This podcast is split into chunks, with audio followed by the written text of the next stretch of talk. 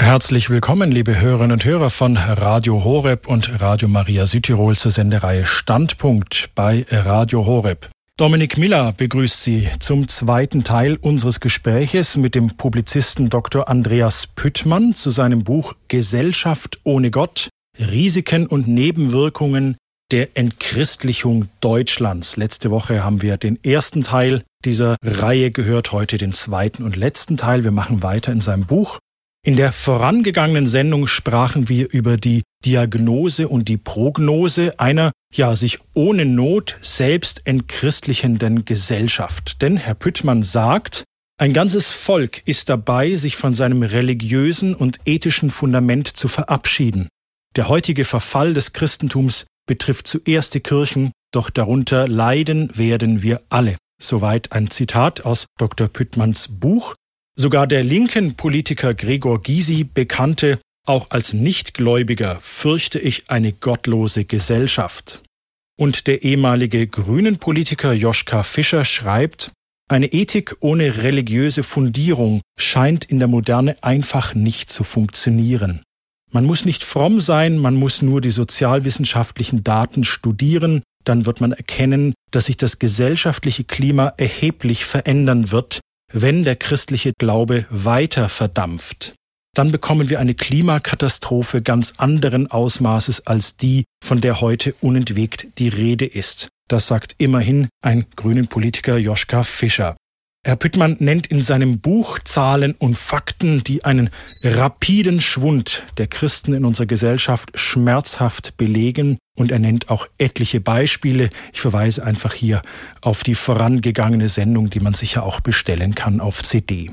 Im heutigen zweiten Teil unserer Sendung geht es darum, ja, wie man den Patienten therapieren kann, im Buch Gesellschaft ohne Gott ist dieser letzte Abschnitt des Buches untertitelt mit Regeneration zentraler Vitalfunktionen.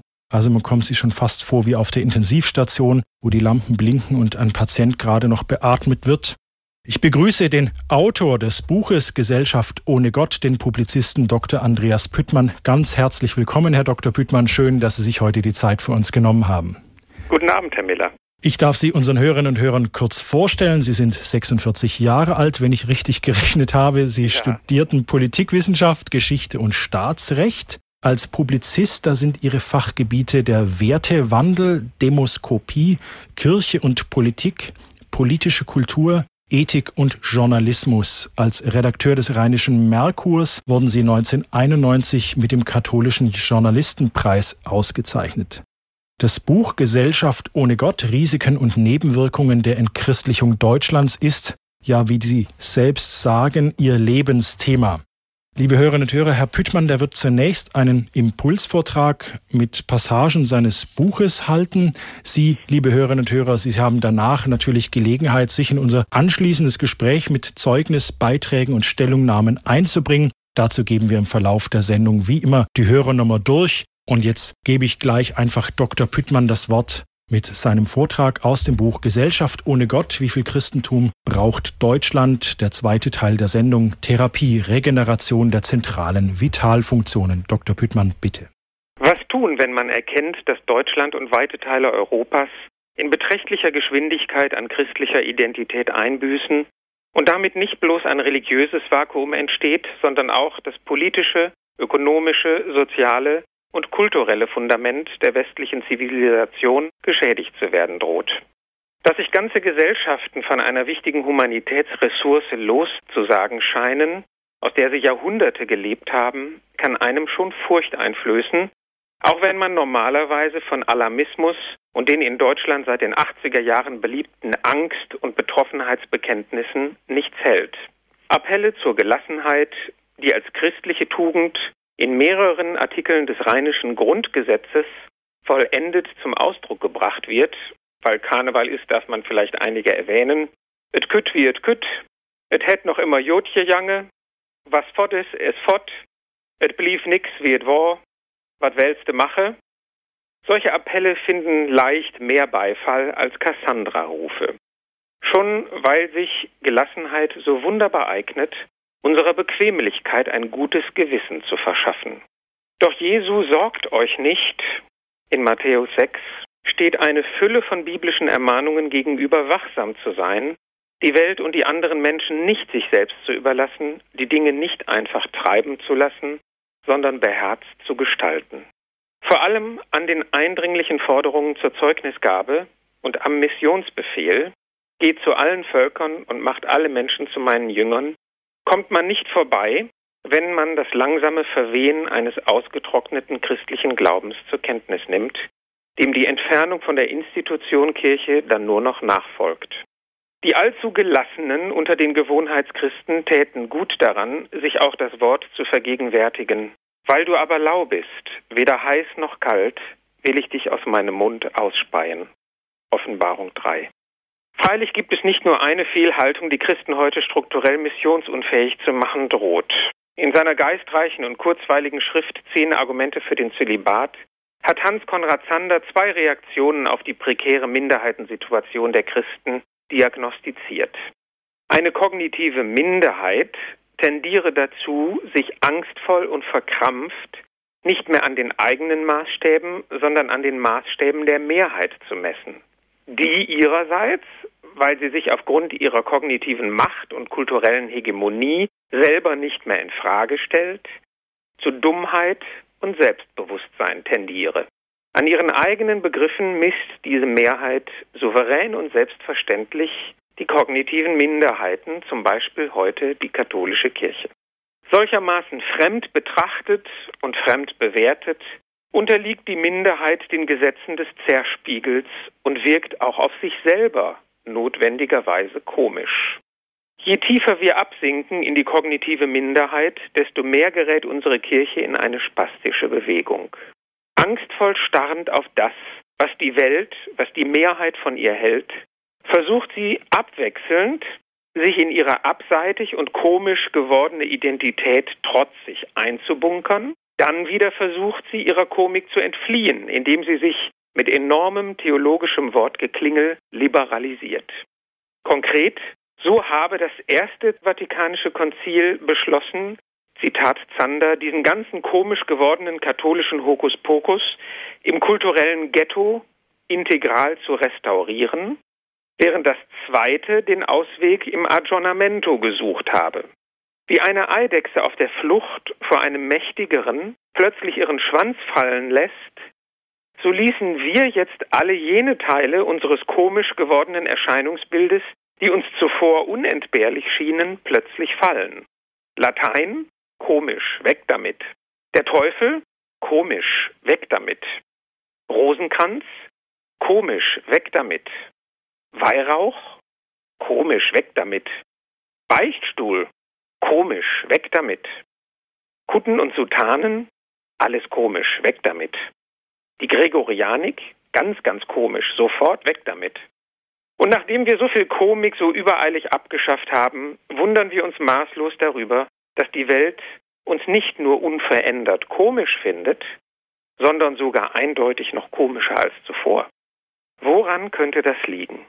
Nur an einem. Noch haben wir das Allerkomischste nicht abgeschafft. Noch haben wir den Zölibat. Den müssen wir abschaffen, ganz, ganz schnell. Dann, ja dann sind wir endgültig raus aus unserer unerträglichen Komik. Soweit Hans Konrad Zander. Die evangelische Kirche, die weniger derartigen Ballast abzuwerfen hatte, suchte ihre Modernisierung mehr in einem Perspektivenwechsel vom Seelenheil zum Sozialheil und verlor sich jedenfalls in großen Teilen ihrer jüngeren Geistlichkeit und kirchlichen Jugend Transzendenz vergessen in einer Mischung aus Dritte Weltladen, Aktion Sühnezeichen und Glockenläuten gegen rechts. So kam es zu einem merkwürdigen politischen Zickzackkurs der Protestanten vom Absolutismus zum liberalen Bürgertum, vom Konservatismus zu den ideologischen Nazi-Parvenus der deutschen Christen und dann teils von dort, teils von bürgerlichen Gesinnungen herkommend, schließlich zur Sozialdemokratie und zu den Grünen und Pazifisten in den 80er Jahren.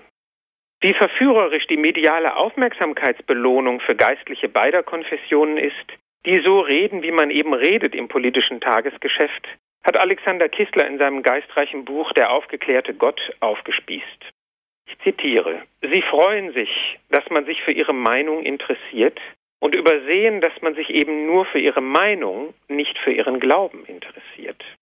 Die Mikrofone sind geöffnet, wenn Kardinäle und Bischöfinnen die Asylpolitik kommentieren, den Klimawandel, die Fußballweltmeisterschaft. Jovial geben sie Auskunft und freuen sich nach jedem Lacher, den sie provozieren, dass sie endlich in der Mitte der Gesellschaft angekommen sind, auf Augenhöhe mit den Staatsministern und Generalsekretären. Verloren gegangen ist das Bewusstsein, dass sie ein Anstoß sein sollten, ein Stachel im Fleisch der Selbstzufriedenen und nicht deren Pausen klauen. Vom Schaden einer politisierenden Selbstsäkularisierung der Kirchen für die Säkularität des Staates einmal abgesehen, kostet die kirchliche Energieverschwendung für horizontale Anliegen nicht nur Zeit und Aufmerksamkeit zu Lasten der vertikalen Dimension des Glaubens, sie setzt das Evangelium auch der Banalisierung und Unglaubwürdigkeit aus.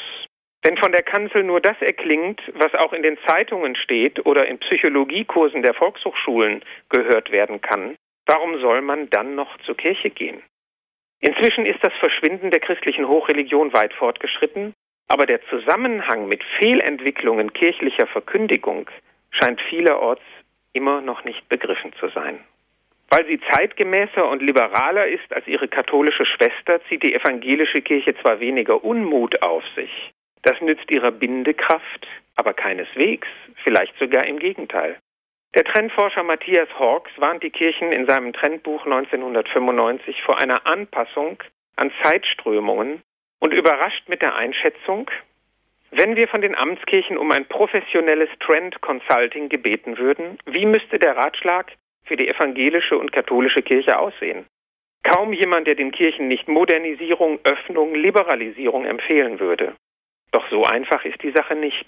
Der Katholizismus dürfte seine Brand Values genau aus dem beziehen, was die Heerscharen seiner Kritiker an ihm bemängeln, dem Dogma. Gerade das Unumstößliche, das Störrische, das Unmoderne an ihm macht seine Faszination aus.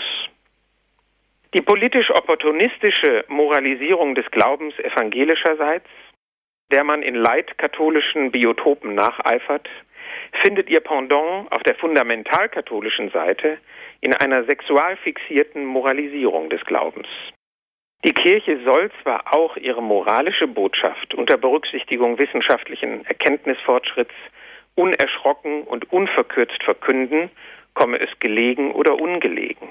Gesellschaftliche Missstände im Bereich der Sexualität, vor allem die Frühsexualisierung und sexuelle Verwahrlosung Jugendlicher, die Normalisierung der Prostitution, sowie die öffentlich zur Schau getragene und propagierte Abkopplung der Sexualität von der Liebe sind unabweisbar, betreffen das Zentrum der Person und können zerstörerisch wirken. Ein kräftiger Kontrapunkt der Kirche dagegen ist, vor allem angesichts mächtiger Medieneinflüsse, vonnöten. Neben der Tapferkeit des Zeugnisses sind dabei aber auch die anderen Kardinaltugenden Klugheit, Gerechtigkeit und Mäßigung gefragt. Wenn man zum Beispiel weiß, dass sexual fixierte Medien alle diesbezüglichen Kirchenäußerungen mit einem gewaltigen Verstärkereffekt und meist vergröbert bekannt machen, kann man dies bei der Gewichtung der eigenen Kommunikation ins Kalkül ziehen, um die rechten Proportionen von Glaubensbotschaft und Morallehre und innerhalb der Morallehre von Fragen größerer oder geringerer Zentralität nicht entgleiten zu lassen. Insofern kann unter Umständen auch manchmal weniger mehr sein. Die Hierarchie der Wahrheiten entspricht heute bei weitem nicht ihrer Bekanntheit und Akzeptanz unter den Menschen. Wenn die Bedeutung des Pfingstfestes unbekannter geworden ist als die katholische Haltung zur Empfängnisverhütung, ist etwas aus dem Lot geraten, das wieder ins Lot muss. Und dass Neid, Geiz, Raffgier, Verlogenheit oder Egomanie individuelles Glück und soziales Wohl ebenso zerstören können wie ein ungezügelter Sexualtrieb, müsste manchem guten Katholiken vielleicht auch gelegentlich deutlicher ins Bewusstsein gerufen werden. Zur Gerechtigkeit im moralischen Zeugnis gehört zum Beispiel, dass man sich nicht einseitig informiert, konträre Positionen oder Lebensweisen zumindest zu verstehen sucht, bevor man sie verdammt, und dass man von anderen nicht fordert, wovon man sich selbst dispensiert. Zur Sachgerechtigkeit gehört zudem, dass man nicht einzelne Bibelworte selektiv aus dem Kontext der gesamten frohen Botschaft herausbricht und kurzschlüssig auf eine Lebensrealität anwendet, die sich im Erkenntnishorizont unserer Zeit vielleicht anders oder komplexer darstellt als den biblischen Autoren in ihrer Zeit. Mit dem Gebot der Mäßigung verträgt es sich nicht, wenn moralische Belehrungen oder Verurteilungen wirklich oder scheinbar unchristlichen Lebens lieblos, hämisch oder unbarmherzig daherkommen oder selbst dem einsichtigen oder reuigen Sünder seine Verfehlung nicht nachsehen können. Gravierender unter den Ursachen der Kirchenkrise ist eine Sprachlosigkeit bei den zentralen Glaubenswahrheiten des Credo, die das medienverzerrte Image der Kirche als bloßer Sozialagentur oder Moralanstalt noch verstärkt. Zu viele Prediger in den vergangenen Jahrzehnten machten um die Themen Kreuzesopfer, Auferstehung und ewiges Leben, womit der christliche Glaube nach Paulus steht und fällt, aber auch um Heilungswunder, um die Kraft des Gebetes und Gottes Handlungsmacht in der Geschichte einen weiten Bogen. Das war umso dümmer, als Umfragen längst eine Empfänglichkeit und Glaubensbereitschaft der Menschen in diesen Fragen zeigen, die weit größer ist, als der Mut und die Kompetenz der Verkündiger des Evangeliums zu sein scheint. Der Glaube an ein Leben nach dem Tod in irgendeiner Form, der bis Mitte der 70er Jahre gesunken war, ist laut Allensbach seitdem gestiegen und seit 1980 verbreiteter als die nichtgläubige Gegenposition. Auch dass ein Schutzengel eine höhere Macht einen beschützt, wird von jedem Zweiten für möglich gehalten. 56 Prozent glauben an Wunder und 30 Prozent meinen selbst schon einmal etwas erlebt zu haben, was für sie wie ein Wunder war. 39 Prozent gehen davon aus, dass es Engel gibt und fast jeder Vierte sogar, dass es Marien- und Heiligenerscheinungen gibt. All das ist vielen modernen Theologen ein Gräuel, blieb aber im Sensus Fidelium, dem Glaubenssinn des Volkes Gottes, vital und erlebte in den letzten Jahren sogar eine gewisse Renaissance, wenn auch nicht immer im christlichen Sinne. Statt Worte ewigen Lebens wie Jesus gaben viele hiesige Theologen und Prediger den Menschen jahrzehntelang vornehmlich moralinsaure Verhaltensmaßregeln, psychologische Binsenweisheiten und klampfend schlagende Politromantik auf den Weg. Motto Manchmal feiern wir mitten im Streit ein Fest der Auferstehung, Waffen werden umgeschmiedet und ein Friede ist da. Oder die Waffen verrotten zu Staub, die Bomben werden taub, unser Zählen reicht nicht bis zehn, wir werden auferstehen. Alle Alleluja, wir werden auferstehen. Durch solche Jugendmessen-Lyrik sollte das neben Schöpfung und Inkarnation größte Geheimnis des christlichen Glaubens, die Auferstehung, auf das menschlich Erfahrbare heruntergebrochen und mit etwas gutem Willen im Hier und Jetzt machbar werden. Mit der dogmatischen Substanz verkam auch die liturgische Form. Geistliche und Theologen warnten vor einem jenseitigen Missverständnis des Christentums als Vertröstungsideologie und gaben dessen existenzielle Tröstungen preis. Wahrhaft auferstehungsfrohe Lieder gerieten in den Verdacht des Triumphalismus. Und an Christi Himmelfahrt konnte man schon auf die geistigen Verrenkungen und rhetorischen Kunstgriffe gespannt sein, mit denen der Prediger das Fest noch irgendwie glaubbar und lebensrelevant zu machen gedachte. Mit der Banalisierung oder gar Aufgabe des übernatürlichen, übermenschlichen Horizonts und des weitenden Glaubensguts verschwand auch ein guter Teil Geborgenheit, Zuversicht und Freude aus dem Glauben. Zwar vernebelte immer weniger Weihrauch den Kirchenraum, doch zugleich wurde es unter der Käseglocke reiner Diesseitigkeit stickig. Der Kirche ging ihr transzendenter Atem aus. Parallel dazu verschwanden, um an ein Bild des Erfurter Bischofs Wanke anzuknüpfen, die Goldklumpen des Evangeliums unter einem Schutt von Streitigkeiten über allerlei politische Optionen, Sexualfragen, die innerkirchliche Machtverteilung und Quisquilien der Kirchenordnung. In Zeiten körperlicher Auszehrung konzentriert sich der Organismus auf seine wesentlichen Funktionen Herz, Lunge, Gehirn. Die Kirchen müssen sich in einer Zeit geistlicher Auszehrung dringend überlegen, was ihre Kernfunktionen sind. Zugleich dürfen sie kirchlich Randständigen und Konfessionslosen ein durchaus auch schon diesseitiges Glücksangebot machen. Auf die Allensbacher Frage, wenn jemand von Ihnen sagen würde, dieser Mensch ist sehr glücklich, hätte er damit recht oder nicht? Antworteten 45 Prozent der kirchennahen Katholiken, ja, ich bin sehr glücklich. Unter den Konfessionslosen waren es mit 27 Prozent deutlich weniger. Die kirchenfernen Katholiken lagen dazwischen, aber näher beim Wert der Konfessionslosen. Die Unterschiede könnten vielleicht noch größer sein, wenn aus den Kirchen mehr substanziell fundierte Begeisterung für die frohe Botschaft ansteckend wirkte. Jesus verspricht viel. Kommt her zu mir alle, die ihr mühselig und beladen seid. Ich will euch erquicken. Ich bin gekommen, damit sie das Leben haben und es in Fülle haben. Mehr Glückszeugnisse sind also gefragt. Sie hören Standpunkt bei Radio Horeb. Heute der zweite Teil der Buchvorstellung Gesellschaft ohne Gott. Wie viel Christentum braucht Deutschland?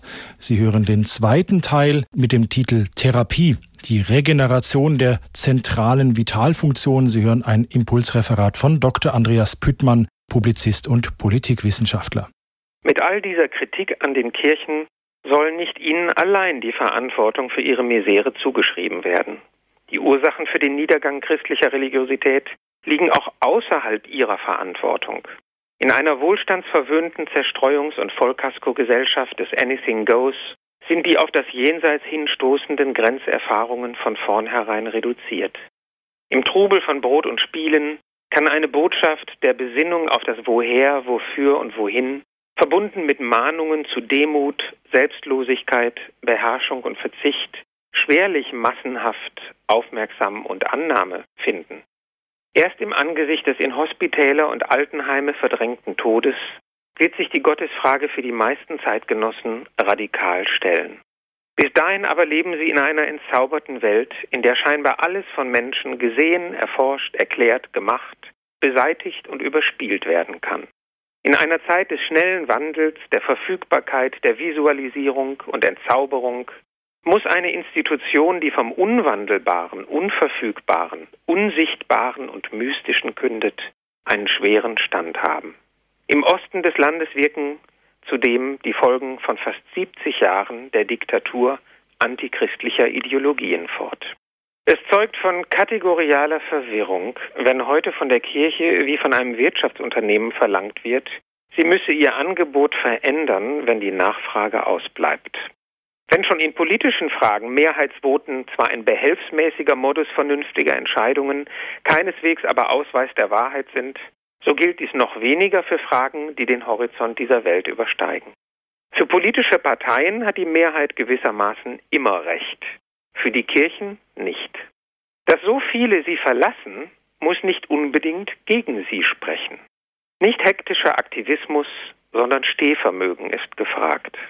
Die Kirche darf die Zeitläufe und gesellschaftlichen Trends durchaus auch ein Stück weit aussitzen, nicht im Sinne der Untätigkeit, wohl aber des Ausharrens, ohne übermäßig nervös zu werden und an sich selbst zu zweifeln. Nirgends ist Christen in der Verkündigung Jesu verheißen, dass die Welt ihre Botschaft begierig aufnehmen, beherzigen und bewahren werde. Dies bedeutet wiederum nicht, dass die Kirchen nichts tun könnten, um wieder mehr Menschen ihre Botschaft zu erschließen. Eine ebenso schlichte wie gehaltvolle Devise, einem christentumsfremden Zeitgeist zu begegnen, ist dem Stuttgarter Schuldbekenntnis der evangelischen Kirche vom Oktober 1945 zu entnehmen. Im Blick auf die Anpassung großer Teile des deutschen Protestantismus an den nationalsozialistischen Zeitgeist beklagten die neu gewählten EKD-Vertreter, ich zitiere, dass wir nicht mutiger bekannt, nicht treuer gebetet, nicht fröhlicher geglaubt, und nicht brennender geliebt haben. Zitat Ende. Mit diesen vier Begriffspaaren lassen sich im Grunde auch die heutigen Defizite der Kirchen erfassen. Woran es den Kirchen heute am meisten zu fehlen scheint, ist das persönliche Zeugnisgeben der Gläubigen in einem immer glaubensfremderen Umfeld. Nur so könnte aber der geistlichen Versteppung unseres Landes wirksam begegnet werden.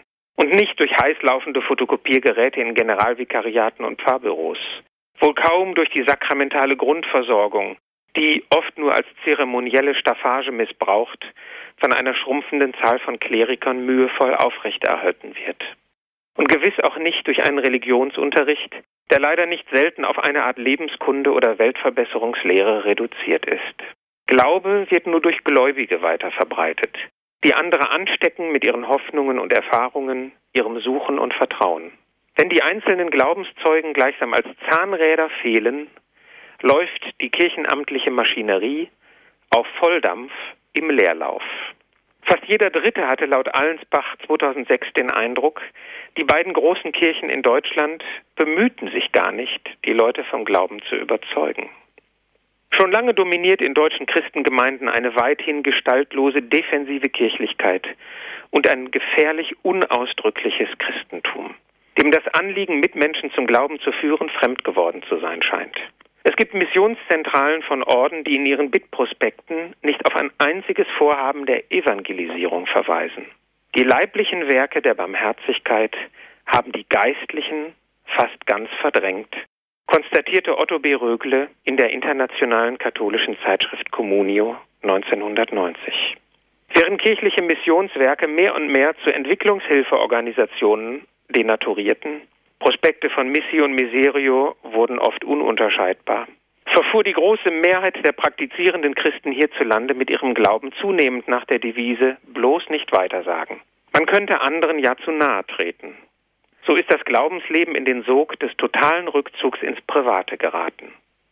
Welcher Christ wagt es heute noch, beim Tischgebet vor dem Essen in Mensa, Kantine oder Restaurant daran erkannt zu werden, dass er das Kreuzzeichen macht?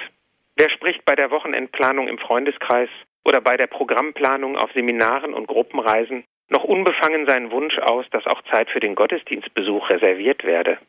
Wer tritt abfälligen Bemerkungen über Glaube und Kirche mutig entgegen, wenn er damit die Harmonie zu verletzen droht?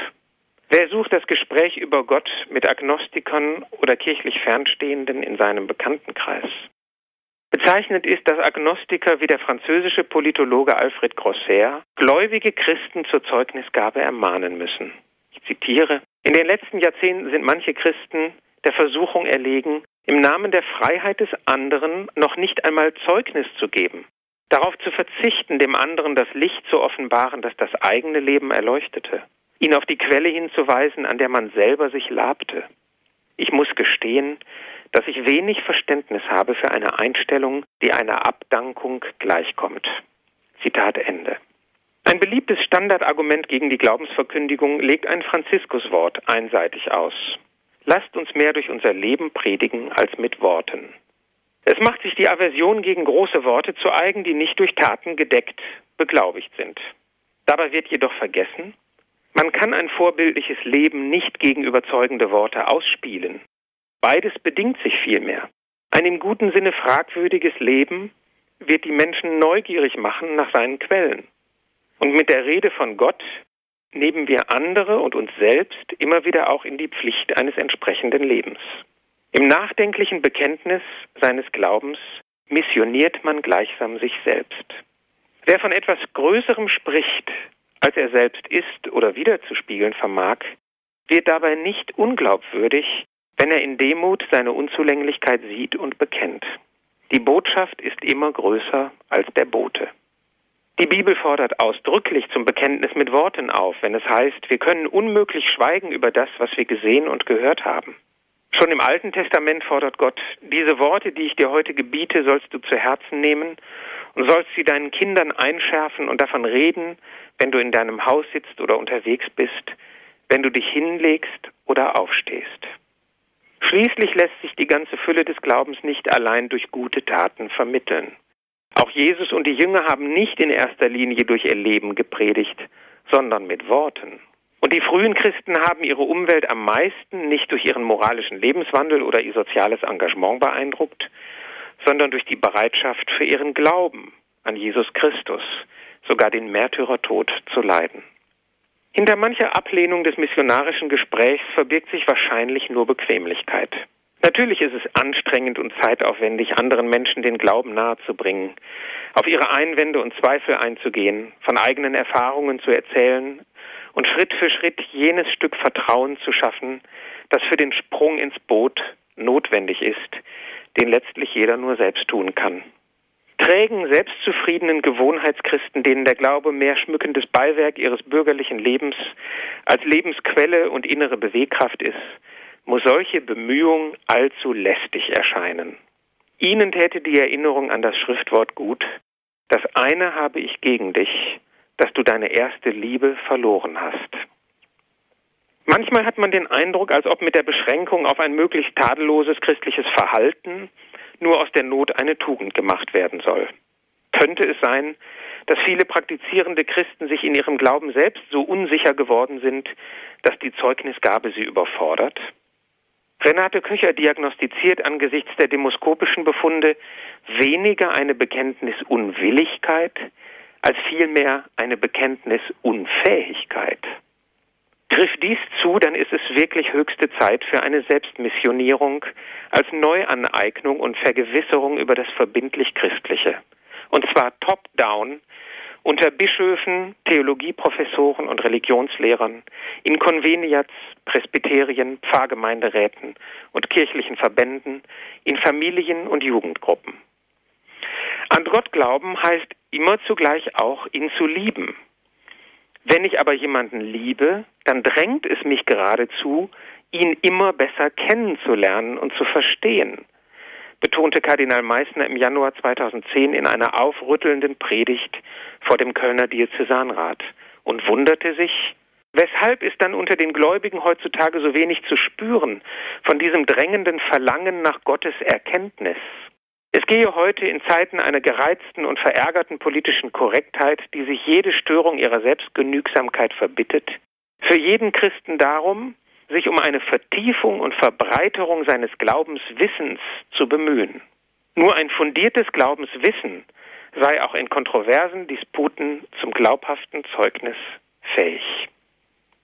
Um Resignation oder nervösem Aktionismus angesichts der tiefgreifenden Tradierungskrise des Glaubens zu wehren, sollte man sich gelegentlich in Erinnerung rufen, dass Jesus seinen Jüngern nicht nur Erfolg verheißen hat, sondern auch von den Samenkörnern sprach, die auf sandigen oder steinigen Boden fallen.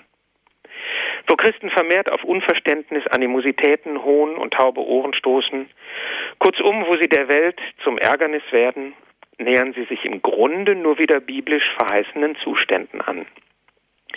Die volkskirchlich durchchristianisierte Gesellschaft ist nicht der Normalfall, sondern der Ausnahmefall christlicher Existenz. Eine gefährliche Übersteigerung dieses Gedankens droht aber, wo es katakombensüchtige Theologen, wo katakombensüchtige Theologen ein um die träge Masse verbürgerlichter Gewohnheitschristen gesund geschrumpftes Exklusivchristentum entschiedener und engagierter Gläubiger propagieren und die Volkskirche durch eine Kirche als Kontrastgesellschaft ablösen wollen. Gegen einen solchen mit Urchristentumsnostalgie verbrämten Defetismus wandte sich Kardinal Lehmann, als er davor warnte, ich zitiere, allzu leicht in dem Sinne von der Kirche als Kontrastgesellschaft zu reden, dass man auf die Mitverantwortung im gesamtgesellschaftlichen Kontext einfach verzichtet und sich auf eine prophetische Sonderexistenz zurückzieht. Zitat Ende. In der Tat darf die Kirche nie eine ganze Gesellschaft abschreiben, wenn sie ihrem Gott treu bleiben will, dessen Heilshandeln immer die Rettung aller Menschen zum Ziel hatte. Das gesellschaftliche Wirken der Kirche muss folglich ein Dienst für alle sein, wobei sich eine christliche Kerngemeinde mit allen Menschen guten Willens verbünden darf, auch wenn diese nicht regelmäßig zum Altar hintreten und ein komplettes Glaubensbekenntnis ablegen können. Gerade in Zeiten der Glaubenskrise wird ein so verstandenes Konzept von Volkskirche wieder aktuell. Daher sollten institutionalisierte kirchliche Mitwirkungsmöglichkeiten in frühkindlicher Betreuung, in Schulen und Universitäten, Medien und Militär, aber auch unter Kulturschaffenden, im Vereinswesen oder Tourismus und nicht zuletzt in der Seelsorge an Politikern, Verwaltungs- und Wirtschaftseliten entschlossen weiter genutzt werden. Die Kirche Jesu Christi muss eine Geh-hin-Kirche bleiben, wenn sie dem Auftrag geht hinaus in alle Welt gerecht werden will. Intern und wohl überwiegend informell ist christliches Networking gefragt, durch welches auch eine kleiner werdende gesellschaftliche Gruppe bei hoher Motivation und überzeugendem Auftritt überdurchschnittlich viel Einfluss auf die Geschichte des Gemeinwesens nehmen kann. Der Glaube ist nach Erkenntnissen der Sozialforschung in hohem Maße ein gruppendynamischer Prozess. Eine Schweigespirale lässt sich umso leichter durchbrechen, je mehr geistige und emotionale Unterstützung durch Mitstreiter der Einzelne hat. Einigkeit auch kleiner Gruppen macht stark. Wo zwei oder drei in Jesu Namen zusammen sind, werden sie mehr Kraft zum Zeugnisgeben verspüren.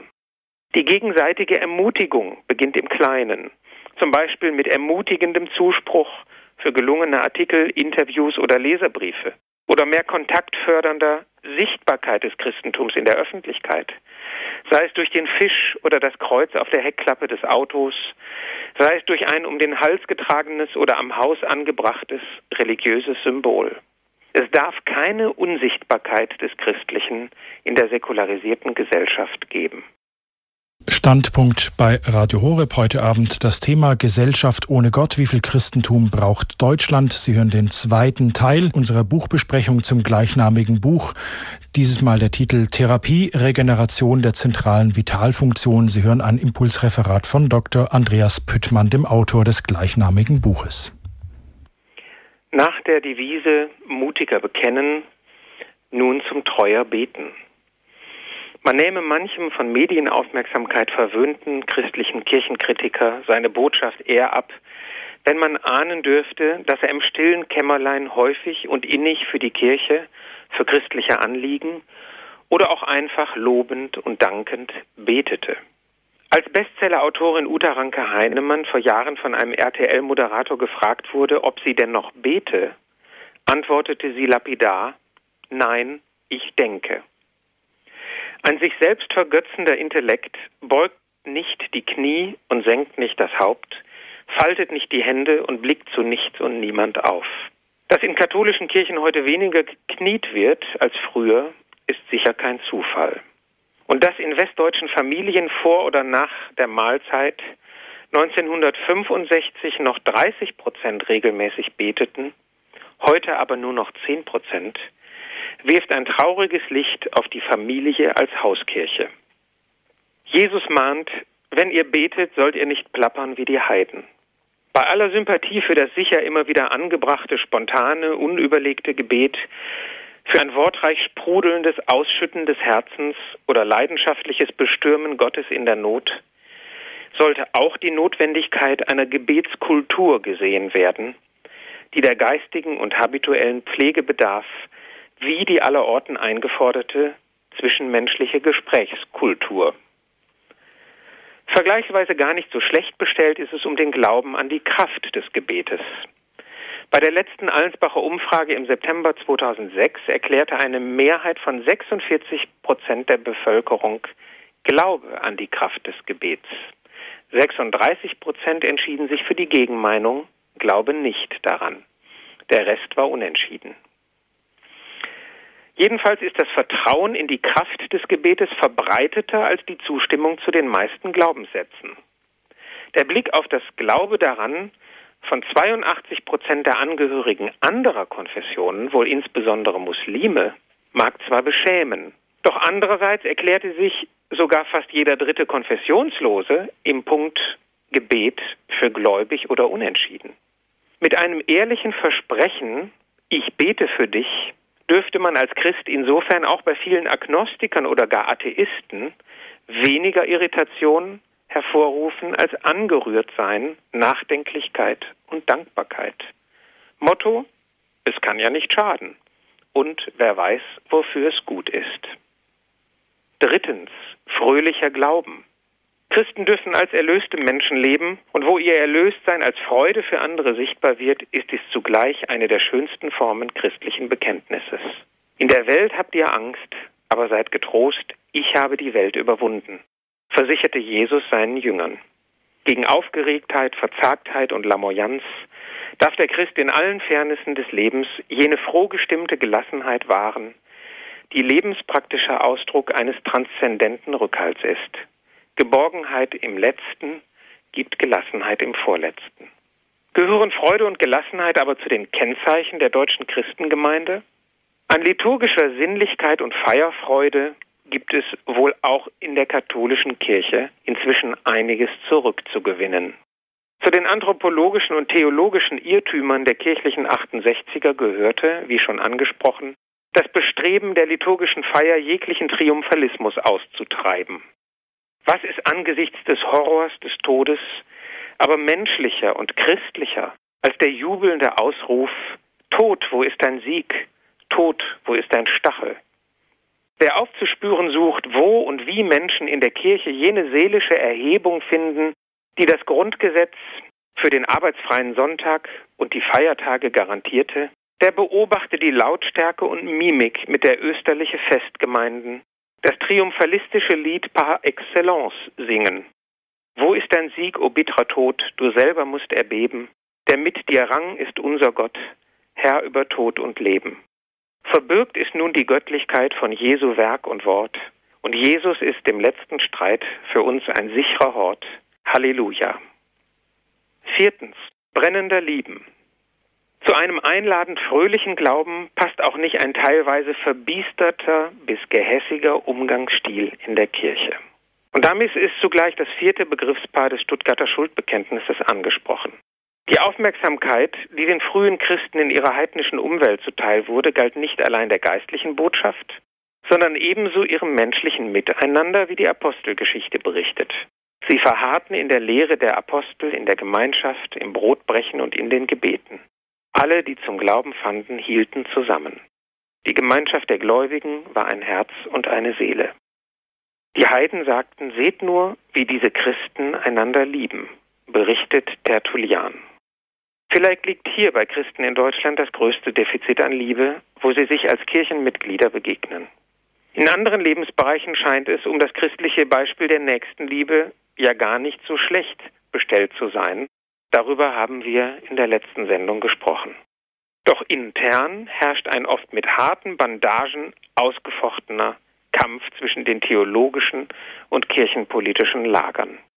Wieso einigen sie sich nicht angesichts der individuellen Glaubensnot und der religiösen Versteppung unseres Landes auf ein Moratorium in den zweitrangigen Streitfragen und konzentrieren sich auf die Weitergabe der Kernsubstanz des Glaubens Zumindest aber sollten alle Streitparteien die Mahnung des Apostels Paulus beherzigen, keine Prozesse vor heidnischen Richtern gegeneinander zu führen. Heute zerren sich Christen gegenseitig vor das Tribunal einer weithin kirchenfremden öffentlichen Meinung, das zwar keine Haftstrafen, wohl aber den Pranger bis hin zu sublimen Formen öffentlicher Hinrichtung kennt. Angesichts eines subtilen Konformitätsdrucks zunehmend kirchenferner herrschender Meinungen in ethischen Schlüsselfragen wird für Christen in Deutschland eine Kardinaltugend aktuell, die im wohltemperierten Klima des liberalen Rechtsstaates schon fast überflüssig geworden zu sein schien. Die Tapferkeit. Ohne die Beherzigung dieser Tugend durch Menschen mit Rückgrat wird das Gemeinwohl Schaden nehmen. Gerade zu Führungsaufgaben befähigten Christen ist daher eine Inschrift am Rathaus zu Ingolstadt ans Herz zu legen. Was andere meinen, auch zu meinen, ist nicht schwer. Nur immer anders als die anderen meinen, auch nicht sehr. Weißt du aus eigener Kraft mit mutig stillem Wagen, dort ehrlich Ja, hier ehrlich Nein zu sagen, gleich ob dich alle loben oder keiner, dann bist du einer. Die Institution Kirche aber darf auf ihre biblische Bestandsgarantie vertrauen und sich daran erinnern, dass sie in ihrer 2000-jährigen Geschichte schon viele Wechselfälle der öffentlichen Meinung überstand beginnend mit dem Hosianna und dem Kreuzige ihn über ihren Stifter. Man kann die Kirchengeschichte mit Mechthild Löhr als eine, Zitat, unglaubliche Erfolgsstory wirksamer Kommunikation betrachten. Aus einem winzigen besetzten Land werden einfache Leute aus dem Volk, größtenteils Analphabeten, Fischer, Handwerker, die zunächst kaum jemals über den Jordan, die Stadt Jerusalem und den See Genezareth hinausgekommen sein dürften, zu den überragenden Zeugen und Säulen einer sich durch die Jahrhunderte ausbreitenden Weltreligion, die heute nahezu zwei Milliarden Menschen umfasst. Zitat Ende. Einer Religion, der dies gelungen ist, darf man auch in Zukunft viel zutrauen, jedenfalls in globaler Perspektive. Das päpstliche Jahrbuch 2010 der weltweiten römisch-katholischen Kirche meldete einen Zuwachs ihrer Mitglieder von 19 Millionen gegenüber dem Jahr zuvor.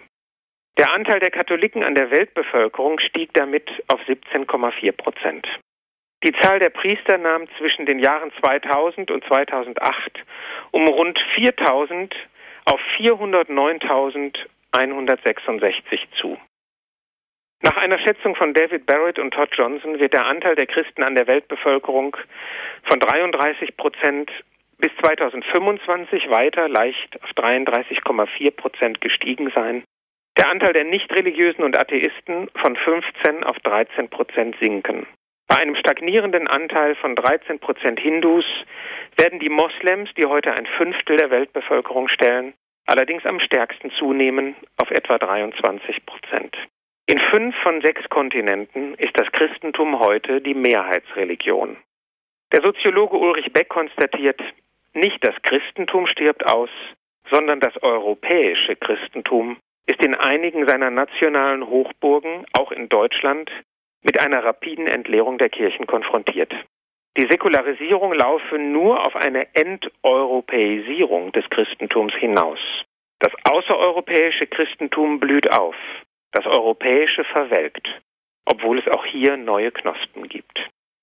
Wenn Religionsbewegungen und Religionswandel übernationale Ereignisse bilden, dann brauchen wir einen grenzüberschreitenden, den kosmopolitischen Blick, um zu sehen, dass das, was sich im nationalen Rahmen zeigt, nur ein Mosaiksteinchen im Puzzle der globalen Religionsbewegungen ist.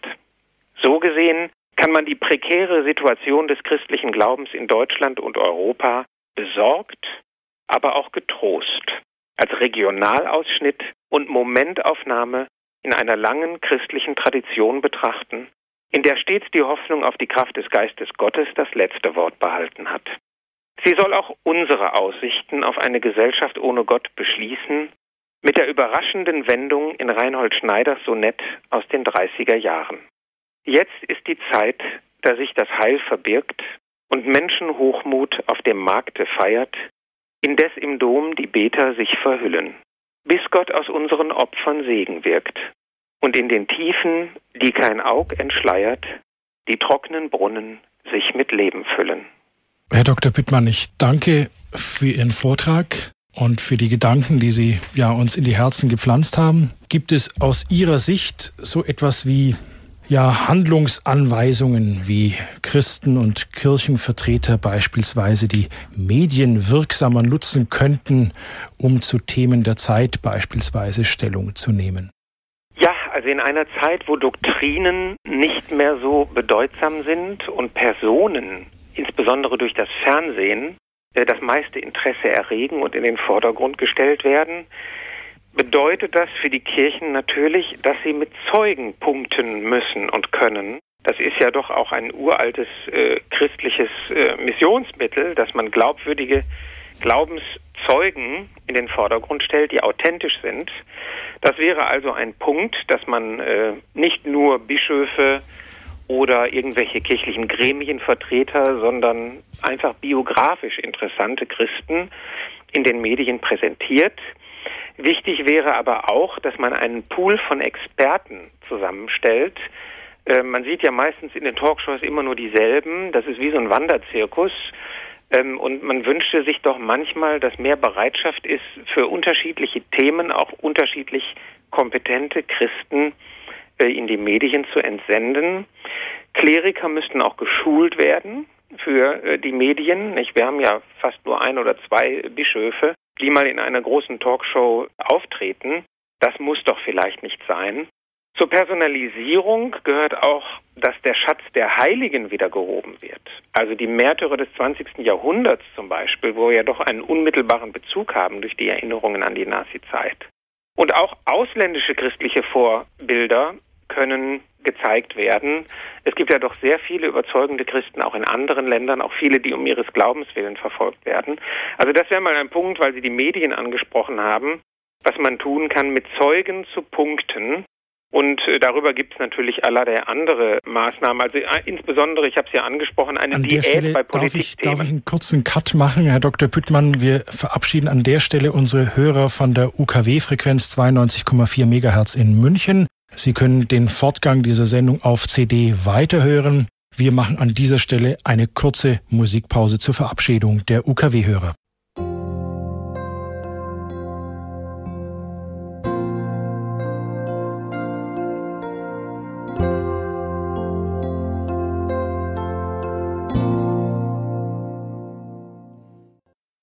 Sie hören Standpunkt bei Radio Horeb heute mit dem Thema Gesellschaft ohne Gott. Wie viel Christentum braucht Deutschland? Wir sprechen über das gleichnamige Buch des Publizisten und Politikwissenschaftlers Dr. Andreas Püttmann. Er ist uns zugeschaltet, Gast in der Sendung.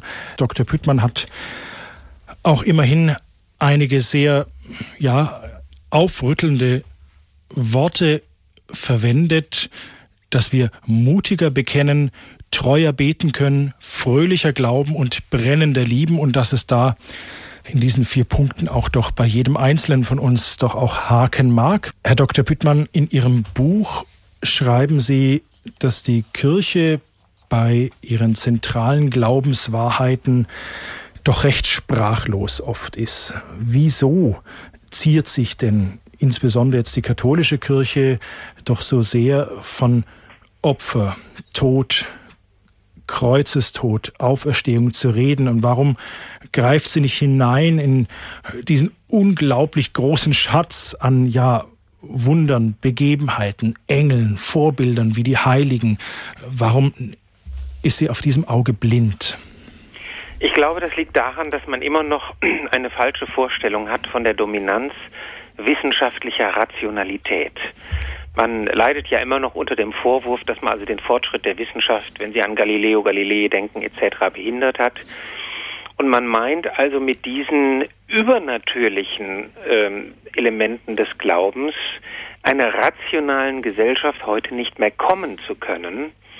Aber ähm, wie ich eben schon im Vortrag angesprochen habe, durch die demoskopischen Daten ist das ganz falsch. Die Glaubensbereitschaft auch für übernatürliche Dinge ist recht hoch, was den Glauben zum Beispiel an Wunder angeht oder auch an ein Leben nach diesem äh, irdischen. Ähm, das wandert natürlich jetzt zum Teil auf alternativreligiöse äh, Felder aus. Aber die formale Glaubensbereitschaft der Menschen ist doch sehr groß, gerade für das Übernatürliche.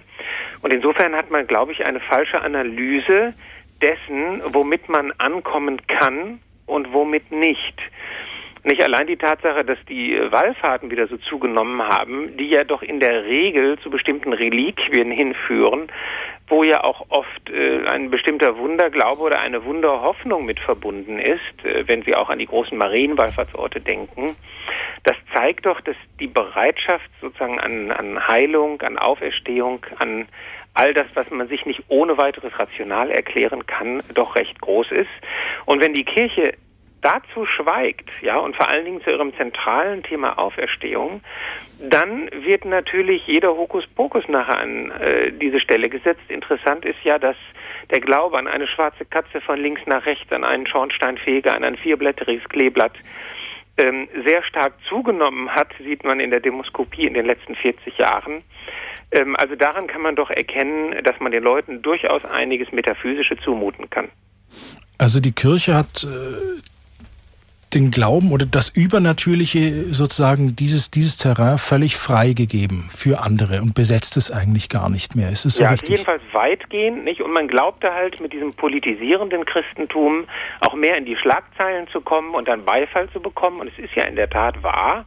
Nicht? Wenn man irgendwas sagt zur sozialen Gerechtigkeit, dann gibt es halt Beifall von den Gewerkschaften und von der SPD. Nicht? In die Kirche gehen viele von denen trotzdem äh, nicht. Nicht, und, äh, nicht wirklich, genau. Nicht? Also sag mal, man versucht doch im Grunde, ich habe ja das Beispiel gebracht von den Volkshochschulen, ja, was man bei denen hören kann oder in Zeitungskommentaren, man versucht sich anzugleichen, sich auf die Spielwiese äh, politischer Fragen zu begeben, äh, um da Aufmerksamkeit zu erheischen.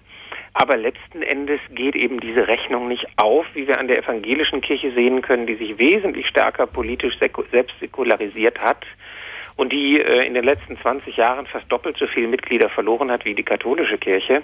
Das ist übrigens auch ein Punkt, der von den Autoren des Memorandums deutscher Theologen äh, viel zu wenig beachtet wurde, dass äh, vieles, was dort gefordert wird, in der evangelischen Kirche längst verwirklicht ist, aber der Aderlass dort weit größer ist. Jetzt klingelt das Telefon bei uns recht heftig und ich beginne jetzt einfach mal den Reigen der Hörer und begrüße aus dem Bistum Paderborn Frau Maria. Grüße Gott. Ja, ich grüße Sie sehr herzlich und vor allen Dingen möchte ich mich ganz herzlich bei Dr. Püttmann bedanken für den großen Einsatz. Ich verfolge das ja schon über ein paar Jahre. Und ich möchte kurz, ganz kurz nur eben anreißen hier vom Zölibat. Also wenn man nur die Verheirateten mal betrachtet, die haben ja mitunter eine Lebensweise, die unter den Tieren liegt. Also mehr möchte ich dazu nicht sagen. Dann ein evangelischer Pastor hat mir vor einigen Jahren gesagt, ich bin mit 38 Jahren mit meiner Frau und vier Kindern zum katholischen Glauben und bin hier als Priester tätig und kann das Bußsakrament wahrnehmen. Er war ein sehr guter Beichtvater, muss ich sagen. Und er hat mir wörtlich gesagt, das ist unheimlich schwer, Familie und dann dem Herrgott dienen. Das kann man gar nicht richtig. Das ist das Nächste. Dann möchte ich sagen, mit dem Priestermangel. Es wäre ja bestimmt, mit Sicherheit, gar nicht so schlimm, wenn wir nicht so viel Abtreibung gehabt hätten und vor allen Dingen auch in kirchlichen Einrichtungen, dass dort Donum Vitae ist. Das wird ja gerade noch gefördert. Das ist das nächste. Dann kommt die älteren Priester, die aus den Pfarreien gejagt werden, eben weil sie etwas sagen, was gegen diese Modernität sich tut, dann landen sie in Altenheimen oder in Krankenhäusern. Frau Maria, da machen Sie jetzt einige Fässer auf, die Stoff für vier Sendungen wären, glaube ich. Vielen Dank aber für den Beitrag, Frau, Frau Maria. Gruß ins Bistum Paderborn. Herr Dr. Püttmann, die Frau Maria hat aber ein Thema zum Beispiel genannt, das war äh, der Zölibat, ähm, wo Sie auch in Ihrem Vortrag kurz darauf eingegangen sind, wo es darum geht, dass es, ja, wenn ich das jetzt noch richtig in Erinnerung habe, jetzt helfen Sie mir. Ähm, ja, dass, ähm, dass man, dass man, man so etwas dadurch, aufgibt, dass man, äh, ja, äh, dass man, dass, dass man sich auf andere Probleme dann holt, wenn man also dann Verheiratete hat. Nicht denken Sie nur an die hohe Ehescheidungsrate unter evangelischen Pastoren. Ähm, also man wird keineswegs die Probleme, ähm, äh, da sozusagen bestimmte moralische Regeln einzuhalten, dadurch los. Äh, vor allen Dingen aber ähm, macht der Zölibat ja auch aufmerksam auf etwas. Und das ist ja neben der zeitlichen und seelischen Verfügbarkeit des ehelos Lebenden für seine Gemeinde und für die Menschen in Not, die zu ihm kommen, übrigens auch für die vielen Singles, ja, die auch keinen Partner haben, mit denen er sich ja quasi solidarisch zeigt. Ähm, äh, das Wichtigste sozusagen ist diese Zeugnisfunktion, dass man auf eine andere Wirklichkeit hinweist, die unsere bürgerlichen Glücksmaßstäbe sprengt. Und dieses Zeugnis, was man gibt für ähm, eine Liebe und für eine Beziehung, die einen auch ganz erfüllen kann, das würde dann wegfallen. Und es sollte uns schon zu denken geben, dass ja auch die Medien, also das Fernsehen insbesondere, meistens nicht irgendwie den christlichen Laien haben wollen, sondern den Kleriker. Und möglichst auch nicht in Räuberzivil, sondern in erkennbarer äh, priesterlicher Kleidung. Und ähm, ich meine, wenn Sie allein die ganzen Filme nehmen, die über Priester und Nonnen äh, gemacht werden, die werden ja nicht über evangelische Pastoren gemacht, sondern über Priester und Nonnen. Weil mit dieser besonderen Lebensweise, mit diesem Anderssein sich eine Faszination verbindet. Und das einfach wegzuwerfen, hielt ich für eine grobe Fahrlässigkeit und für einen schweren Fehler. Und ähm, was den Priestermangel betrifft, muss man nun auch bedenken, dass der Gläubigenmangel noch weit dramatischer ist. Ähm, also die Zahl der Gottesdienstbesucher der überhaupt praktizierenden Christen ist viel stärker zurückgegangen als die Zahl der Priester. Man kann natürlich sagen, der Priester wäre auch für diejenigen da, die nicht zur Kirche kommen. Aber ich sage mal, diese Moral, äh, diese missionarische Funktion gegenüber den Randständigen, die haben nicht nur die Geistlichen wahrzunehmen. Da müssen dann Laien auch durch Besuchsdienste etc. auch mal in die Bresche springen. Also das Problem wird sehr vergröbert dargestellt. Und ich wünschte mir wirklich da mehr Differenzierung und mehr geistliche Tiefe. Sie haben, jetzt erinnere ich mich wieder in Ihrem Vortrag das genannt, dass der Zölibat so zum Reigen der Eigenschaften der katholischen Kirche gehört, die sie komisch machen. Sie haben da ja. Hans Konrad Zander, Hans Konrad Zander zitiert, eben, dass wir wie die Eidechse äh, bei der Flucht äh, alles fallen lassen, was komisch wirken könnte und eben das Letzte, was komisch sein könnte, wäre eben das Zölibat. Genau. Jetzt weiter mit unseren Hörerinnen und Hörern, die uns anrufen. Wir schwenken von Paderborn nach Bamberg. Ich begrüße die Frau Neumann. Grüß Gott, hier ist Hildegard Neumann. Ich möchte nur sagen, auf der Arbeit, auf der Kantine beten, das ist ganz schwer, weil der eine unser Chef ist ein Fußballer und der Wieso macht das Beten gegenüber das, von Fußballern das schwer? Das, das, Kreuz aufgehängt wird und so, der, der, der, der macht dann zur Sau und so, wenn er, wenn er, wenn man, wenn man ein bisschen beten tut und so. Das ist ganz gastig.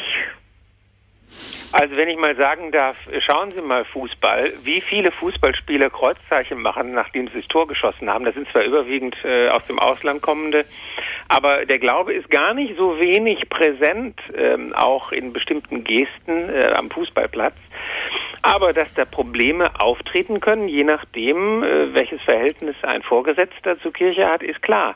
Nur vergleichen Sie das wirklich mal mit dem Mut, der in anderen Ländern gefordert ist als Christ. In Pakistan ist gerade der katholische Minister für die Religionsfreiheit ermordet worden.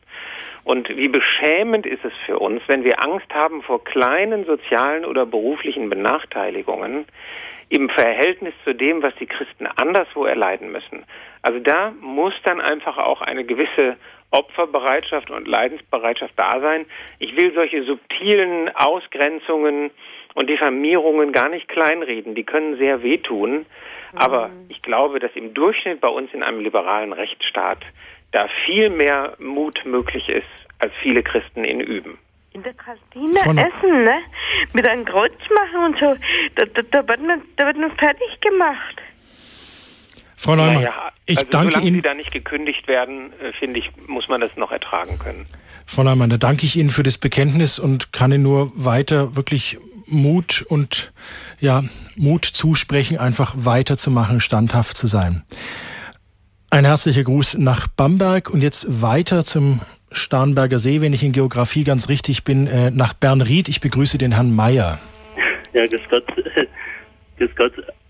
Und ich bin bei der Legio Marie und wir haben heute eine Zusammenkunft gehabt, also eine Zusammenkunft, ein Treffen gehabt, ein Sie haben sich einfach getroffen, Herr Mayer, weiter. Ja, wir haben äh, ja, wir haben mehr gemacht, ja, aber es ist, wir haben da ein Handbuch dazu. Das ist, dieser Frank Duff ist 1921 hat er diese Legion Maria gegründet. Die weltweite Organisation ist heute ist, ist es eine weltweite Organisation, allein Vereinigung und eben ja. Ihr Anliegen, Herr Mayer, bitte. Anliegen, ja, das dass wir wieder Mut haben, zusammenzustehen und gemeinsam das Evangelium zu verkünden, eben wo wir stehen und wo wir sind über, überhaupt. Das ist äh, genau. Also mutiger bekennen, treuer beten. Ja, treuer beten und, und eben, also genau. Das, und das Handbuch, das spricht auch eben, dass wir, dass wir da, wo wir stehen, wirklich äh, das Evangelium verkünden. Also Apostel sind und die Leute wieder zurückgewinnen für die, für die katholische Kirche. Sie meinen beispielsweise im Beruf, wo Sie jetzt sind, wenn Sie Handwerker oder Angestellte oder sonst ja, wo ja, sind, dass Sie einfach damit nicht in den Berg halten? Da man nicht, genau, ich bin auch schon öfters rausgeflogen, aber ich denke wahrscheinlich wegen dem Glauben. Ich brauch, man braucht nur etwas sagen, die Bibel zum Beispiel, ich habe nur ein Wort genannt und dann kann es sein, dass dann ist die Karriere schon wieder beendet, kannst du schon wieder einpacken. Also, aber das ist, mein, das ist, das ist halt so mal und damit muss man leben. Das, aber Gott gibt auch die Brötchen weiter, die, das ist nicht so schlimm. Also ja, das ist ein sehr mutma mutmachendes Zeugnis, ja, dass Gott die Brötchen eben, weitergibt. genau, Viel wir haben da Handbuch und das ist eben, da muss es studieren, ich muss es auch, ich hab, muss es wirklich treuer studieren, das ist, da gehen schon viele Jahre, also man muss wirklich da was machen und dann nach Jesus Wort handeln und also wirklich, wir müssen die Leute wieder zurückgewinnen für die katholische Kirche. Man muss da, also Danke, Herr Mayer, für den Beitrag. Vielen Dank und ein Gruß nach Bernried. Ja, und, vielleicht kann man an dieser Stelle ja. mal erwähnen, äh, dass es ja auch tausende christlicher Arbeitgeber gibt. Es gibt ja auch die Organisation des Bundeskatholischer Unternehmer und evangelischer Unternehmer und Christen in der Wirtschaft. Äh, ich glaube, die haben zusammen etwa 4000 Mitglieder. Ähm, also äh, da wird man auch, denke ich, äh, gut auf Arbeitgeber stoßen können, die freundlich oder zumindest neutral äh, gegenüber einem erkennbaren Christen gesonnen sind. Also es ist schon so, dass, wie Sie auch sagten, Christen in der Wirtschaft, Bund katholische Unternehmer und dergleichen mehr gibt es in Deutschland schon, wo sich wirklich Christen auch in leitenden Positionen wirklich auch finden, in Gruppierungen und sich engagieren und eben auch wo ja Unternehmer ihr Unternehmen zum Beispiel ja Christus übergeben, dass sie sozusagen ja für Christus ihr Unternehmen hingeben. Ähm, Herr Dr. Püttmann, Sie haben den Zukunft- bzw. Trendforscher Hawks zitiert, ähm, der was ganz Komisches sagte, dass sich die katholische Kirche das, was sie besonders ausmache, wäre das, das Unumstößliche, das Störrische, ja, das Dogmatische, was dieses Sperrige, was eigentlich ja Kirche oder katholische Kirche auch attraktiv macht. Das äh, widerspricht so irgendwie allem, was man äh, von Marketingstrategen hört. Können Sie diese Aussage von dem Trendforscher Hawks nochmal ein bisschen ja eindeutschen für uns? Ja, es ist ja nicht so, dass derjenige, der auf weniger Widerspruch stößt, der also ähnlicher ist dem, was man sozusagen gewohnt ist, dass der jetzt interessanter wäre. Also es äh, kommt ja erstmal darauf an, ähm, geachtet zu werden, bevor man geliebt wird. Das hat mal ein mittelalterlicher Biograf über den Erzbischof äh, Brun von Köln gesagt. In der richtigen Reihenfolge pflegte ihn jeder erst zu achten, dann zu lieben. Und ich glaube auch, eine Kirche darf nicht zu schnell geliebt werden wollen, sondern äh, muss sich Achtung erwerben. Und Achtung erwirbt man eben nicht dadurch, dass man den Leuten nach dem Mund redet, sondern Achtung erwirbt man, wenn man seine Sache durchzieht, um das mal äh, sozusagen heutig auszudrücken. Ähm, und wenn man auch mal bereit ist, mutig gegen bequeme Mehrheiten zu stehen, das finden auch jüngere Leute heute durchaus cool ähm, wenn jemand etwas anders ist und authentisch auch dazu steht. Und dann kann man langfristig überzeugen. Denken Sie nur mal zum Beispiel an Johannes Paul II.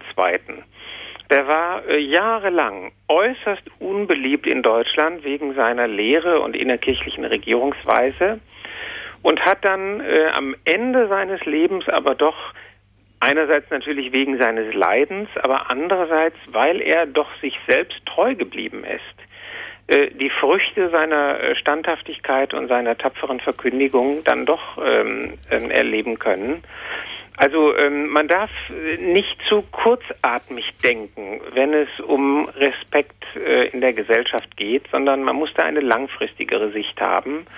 Und da muss man einfach äh, überzeugen mit dem mit dem Kerngeschäft in Anführungsstrichen, ähm, also mit den wesentlichen Ideen, die man hat und die Frage der sofortigen Zustimmung ist dabei gar nicht so wichtig. Ich begrüße jetzt aus Coburg Frau Pluschke. Ja, ich freue mich, dass ich dran gekommen bin. Also ich muss sagen, zu dem Thema, wie viel Christentum braucht Deutschland? Ich bin eine praktizierende Christin, gehe so ich bin zwar jetzt krank und kann nicht immer gehen, aber wenn ich gehe, freue ich mich immer mit anderen am Gottesdienst teilzunehmen und bin gern bereit, hinterher über die Predigt oder über dies oder jenes mich zu unterhalten.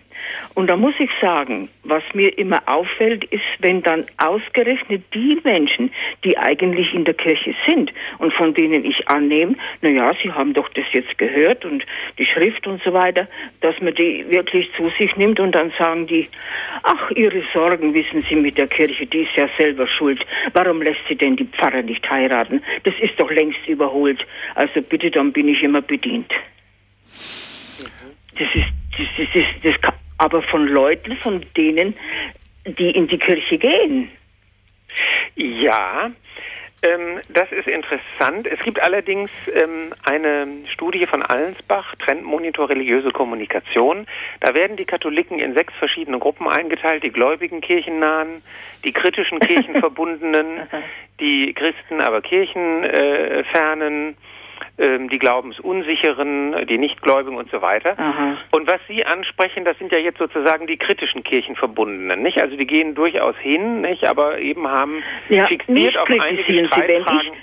Sie, Sie, das sind gläubige Christen, die kritisieren mich, weil ich eintrete für Zölibat und für alles, was mhm. eben äh, die Kirche von Grund auf uns gelehrt hat.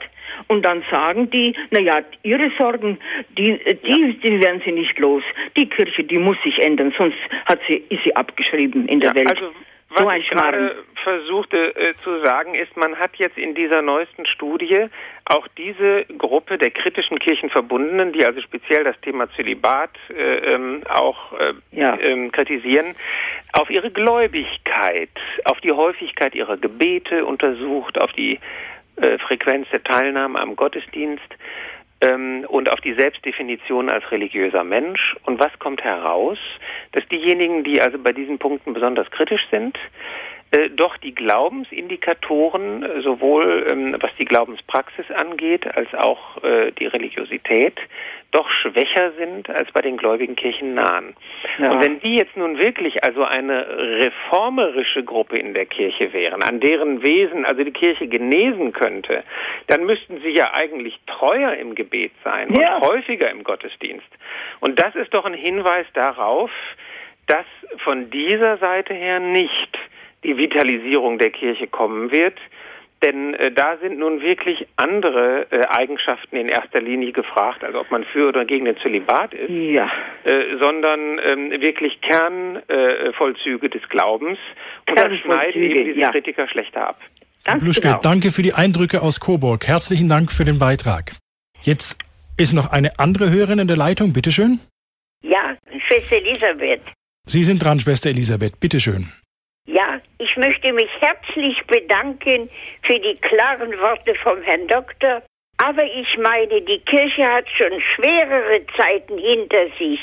Wir Christen müssen aufstehen und es müsste eine Sache vom Bischof sein, hier mal in den Pfarreien zu bitten um das Gebet und gleichzeitig auch ein Opfer, ein Fasttag wäre gar nicht schlecht. Die Kirche ist unsere liebe Mutter, wir müssen ihr helfen und ich wünschte, alle Menschen machen mit. Das Gebet, Glaube und Vertrauen ist wichtig. Die Kirche wird gefördert durch die Glaubwürdigkeit der Christen. Und hier ist der ältere Mensch gefragt, ihr habt noch einen guten Unterricht gehabt. Bringt das, was ihr habt, ins Leben und in die Tat. Alles Gute Ihnen und wir streiten weiter im Gebet für unsere liebe heilige Kirche. Herzlichen Dank, das war ja wirklich ein Weckruf, den Sie da in die Hörerschaft geschickt haben. Herzlichen Dank.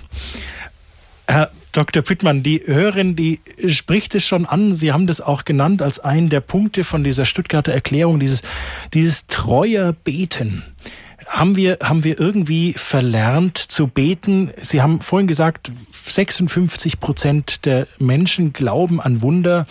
Aber warum, äh, ja, ist, ist sozusagen, geht da kein Gebetsruck auch durch die Kirche, um hier auch, ja, dieser Erosion der Glaubenden entgegenzuwirken. Die Hörerin hat es ja auch, auch sehr ja, unpopuläre Maßnahmen genannt, ein Fasttag zum Beispiel einzuführen für ein bestimmtes Anliegen. Warum fällt es uns so schwer, das Treuerbeten? Also ich glaube, dass es ein Teil Bequemlichkeit einfach ist, nicht? Denn die ähm, Häufigkeit des Gebets bleibt ja hinter dem Glauben an die Kraft des Gebetes sogar zurück. Also es ist nicht hauptsächlich so, dass die Leute glauben, das ist sinnlos, nicht, sondern sie glauben, es ist sinnvoll, aber tun es trotzdem nicht genug. Also da gibt es dann eigentlich nur die Erklärung einerseits Bequemlichkeit, Andererseits muss man auch sehen, die Zahl der abhängig Beschäftigten ist doch jetzt sehr groß. Also in der bäuerlichen Gesellschaft, wo man sich selbst einen Tag einteilen konnte, da gehört es noch zum Tagesrhythmus, äh, dass man den Engel des Herrn um 12 Uhr gemeinsam betete, egal wo man war, ob man zu Hause oder auf dem Feld war.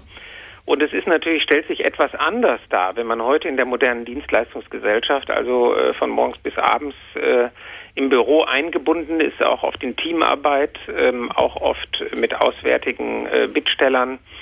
Ähm, da ist es etwas schwieriger, also rein zivilisatorische Gründe wollte ich damit äh, mal angesprochen haben.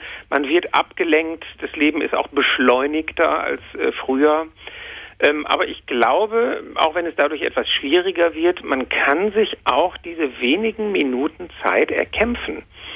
Ähm, und abgesehen davon äh, bleibt natürlich bei acht Stunden Arbeit immer noch äh, ähm, acht Stunden neben dem Schlaf sozusagen an freier Zeit übrig. Und das Gebet muss ja auch nicht lang sein. Also man muss sich einfach bestimmte Fixpunkte setzen. Ganz wichtig ist eben ein, ein, ein bestimmter Ritus und ein äh, bestimmtes organisatorisches Gerüst, sage ich jetzt mal, für das Gebetsleben. Und es reicht ja, wenn man morgens einfach sich mal vornimmt, als erste Maßnahme mit einem Satz aufzustehen, wenn man auf der Bettkante sitzt Herr, öffne meine Lippen, so wird mein Mund dein Lob verkünden. So, dieser eine Satz, da braucht man nun wirklich nicht viel Zeit.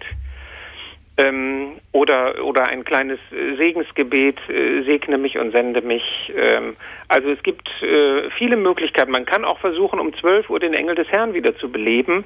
Äh, man muss ihn ja nicht laut beten, man kann ihn ja leise für sich beten. Also es gibt so viele Möglichkeiten. Da muss einfach jeder seine eigene Kreativität etwas bemühen. Und äh, insofern kann man diese zivilisatorischen Hindernisse, wenn man die eigentliche Bequemlichkeit äh, überwinden will, auch überwinden. Aus Bornatal begrüße ich die Frau Wedemeyer. Ja, einen schönen guten Abend.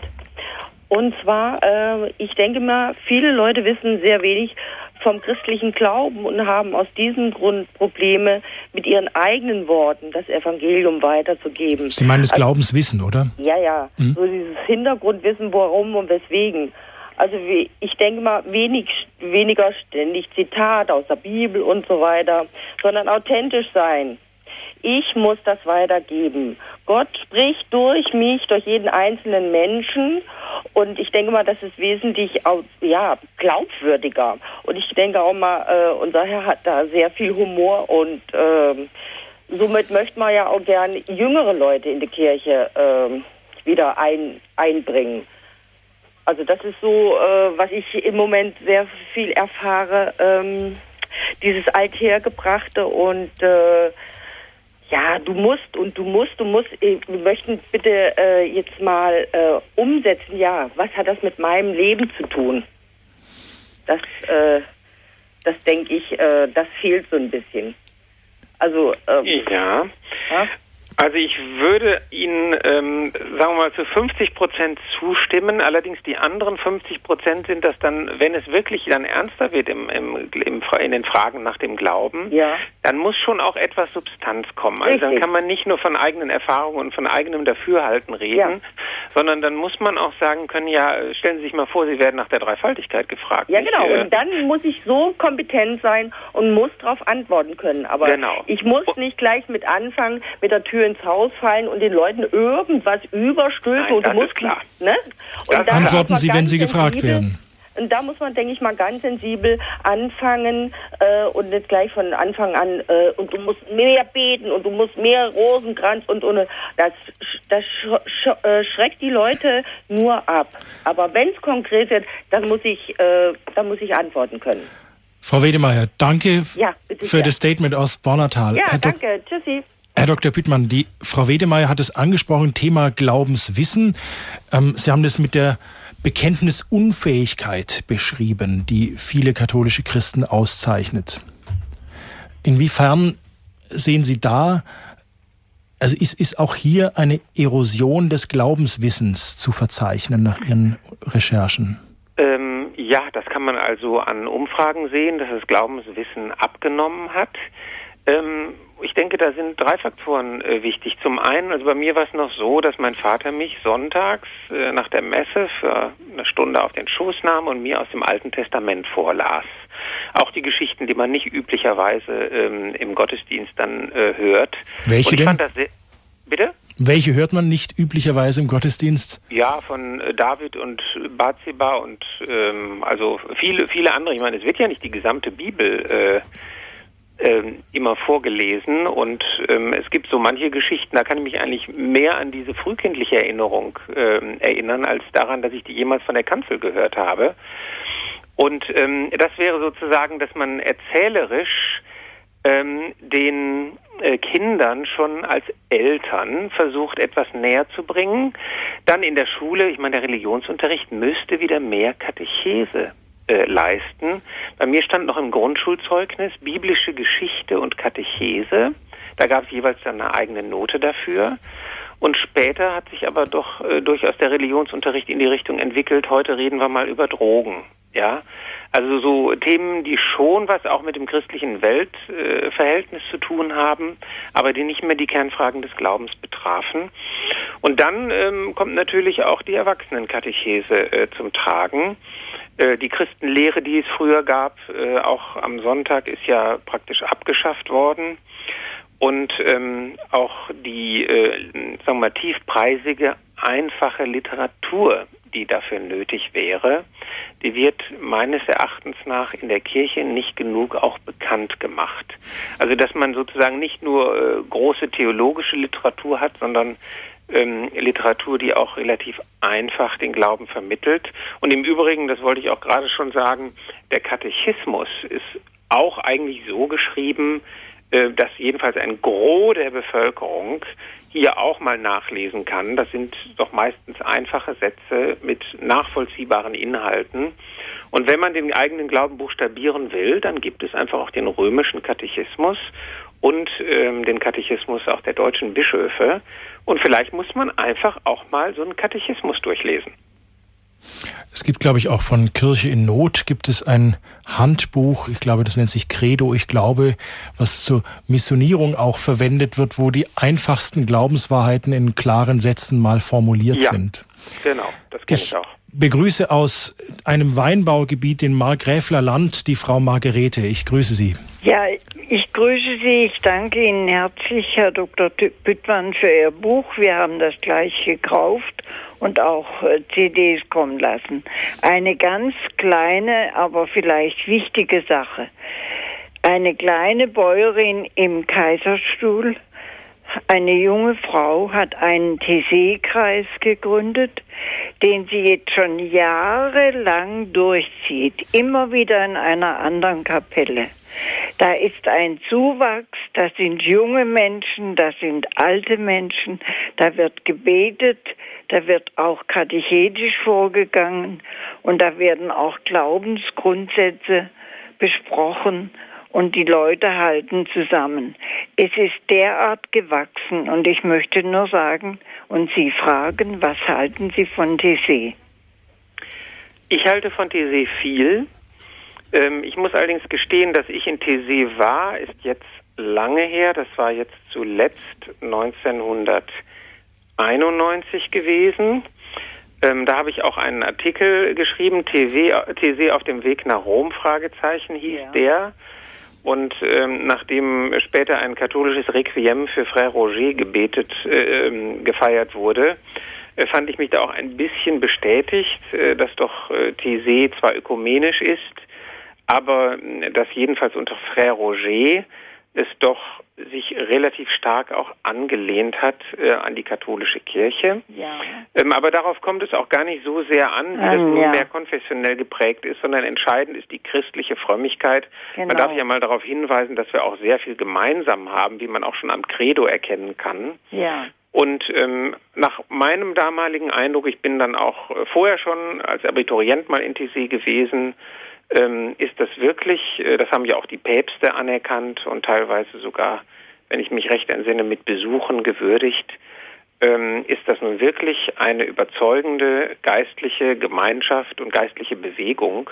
Also ich finde das sehr erfreulich. Ja, das ist sehr schön und es werden auch sehr viele junge Menschen, die da kommen, die da treu kommen, gehen dann in, gehen dann auch in den Gottesdienst und man man unterhält sich darüber und wir sind sehr dankbar dafür, denn das sind Familien hängen daran, Familien und Familien sind wohl sehr wichtig, damit wir wieder eine eine christliche fundierte Gemeinschaft und Gesellschaft werden.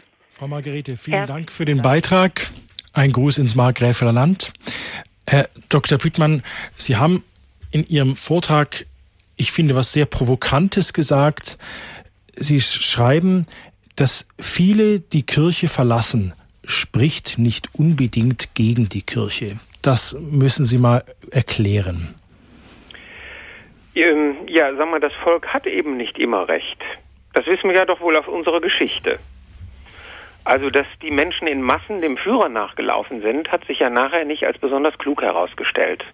Und diese Vorstellung, nicht diese demokratische Vorstellung, dass das Volk immer Recht hat und dass die Politiker nicht das Volk auflösen können, um sich ein neues zu wählen, nicht? Das mag auf politischer Ebene, da ist es eigentlich schon falsch, nicht? Aber als Strukturprinzip der Demokratie ist es ja sozusagen richtig, weil das Volk der Souverän ist.